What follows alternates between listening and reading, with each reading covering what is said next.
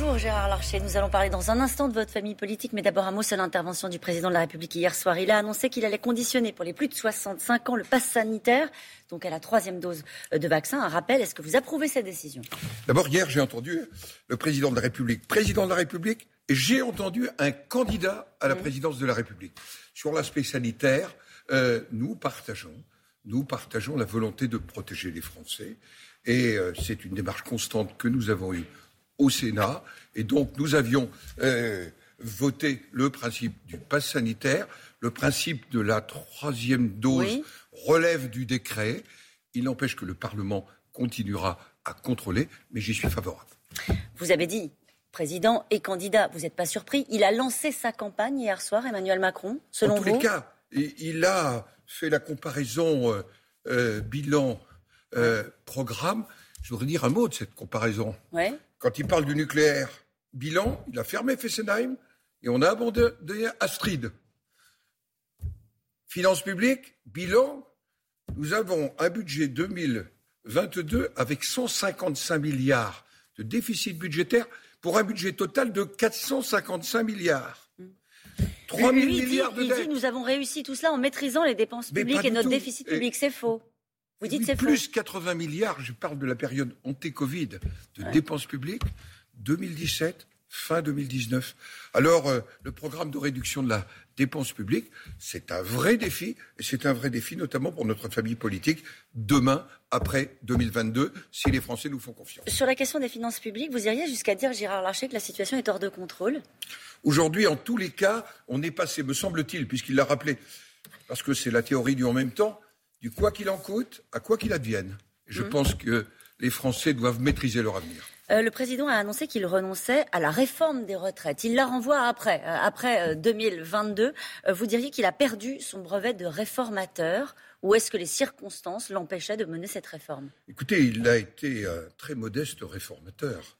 Regardez cette réforme des retraites, mais aussi la réforme qui était attendue sur la dépendance, la réforme des collectivités territoriales. Il a annoncé qu'elle était lancée, la réforme sur la dépendance, en disant qu'il y a une cinquième branche. Annoncé.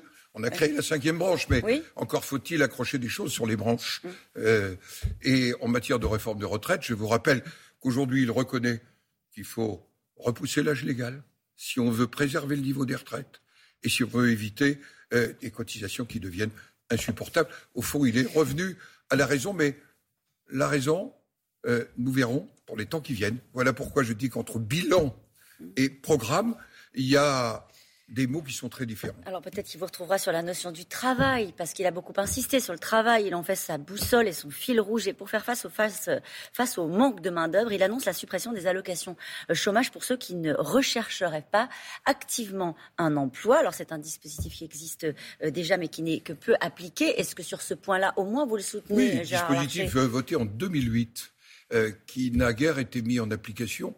L'ancien ministre du Travail que je, que je suis euh, euh, peut dire que c'est un dispositif qui doit inciter au retour au travail. Encore faut-il accompagner vers le retour au travail. C'est tout un travail aussi d'accompagnement, de formation. Ça n'est qu'un levier. Mais ça peut être appliqué ou est-ce que c'est un effet d'annonce? J'espère que ce sera appliqué. En tous les cas, il a été prévu dans un texte récent le recrutement de 1000 personnes supplémentaires pour cela. Est-ce que vous croyez que c'est un moyen de faire face à la pénurie de main-d'œuvre? On a un vrai sujet, ce qui montre que nous avons un chômage structurel important de ce pays, beaucoup plus important que dans d'autres pays. Il a abordé le sujet du chômage des jeunes, qui est aussi structurel. Aujourd'hui, nous avons 1 500 000 jeunes qui ne sont ni en formation, ni en emploi, euh, qui euh, euh, ne sont plus du tout dans des établissements de, de formation. Mhm. Eh bien, cette réalité-là, nous ne l'avons pas encore traitée. Quels que soient les ça dispositifs. C'est ça son échec C'est un échec partagé, je dois le dire, sur ce sujet. Ça veut dire qu'il faut aller, puisqu'on parle de président réformateur, et pour le futur président, il faudra être réformateur, se poser la question, parce que notre sujet, c'est la formation initiale, Ça commence à l'école, c'est l'orientation professionnelle, c'est l'accompagnement pendant cette orientation et à la formation. Et on a l'impression que ces sujets-là, ils sont dans le débat public depuis 30 ans, Gérard Archer. Ils sont en tous les cas dans le débat public depuis euh, une bonne quinzaine d'années. Alors, en tout cas, face à la pénurie de main-d'œuvre, il y a aussi l'immigration. Il n'en a pas été question dans l'intervention du président de la République, mais je voudrais avoir votre avis. Parce que le Conseil d'analyse économique, c'est un organisme, je le rappelle, qui est rattaché euh, à Matignon, remet un rapport qui invite la France à recourir à l'immigration qualifiée. Est-ce que ça, c'est une option que vous encouragez? Il faut une politique migratoire. Cette politique migratoire, elle doit être décidée, maîtrisée par l'exécutif et par le Parlement. Voilà pourquoi nous sommes favorables à une politique de quotas.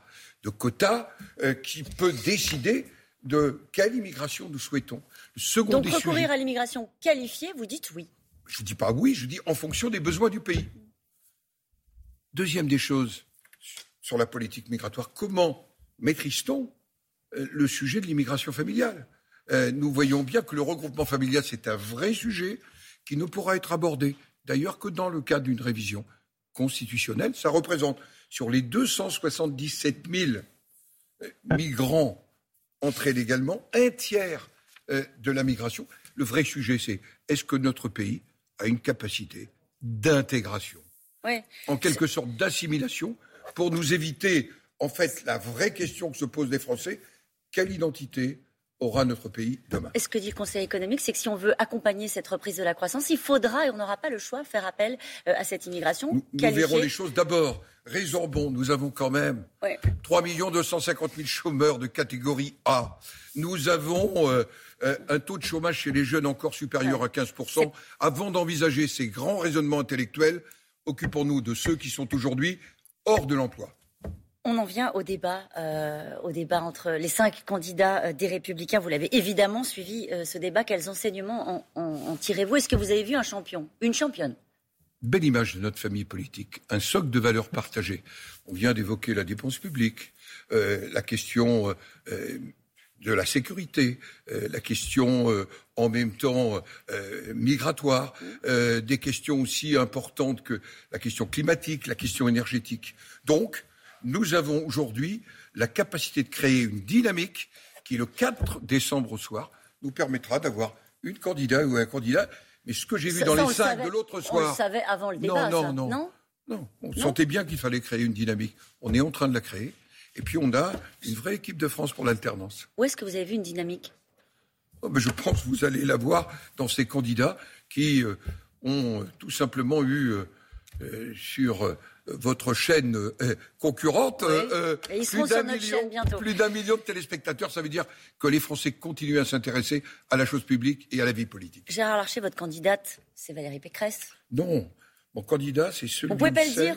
Non, c'est celui où c'est ma responsabilité euh, de président du Sénat de la famille Les Républicains. C'est de permettre à ce que l'ensemble de nos adhérents s'expriment et qui s'expriment totalement de manière indépendante. Je voterai et le 4 au soir, je serai derrière celui ou celle qui euh, sera choisi.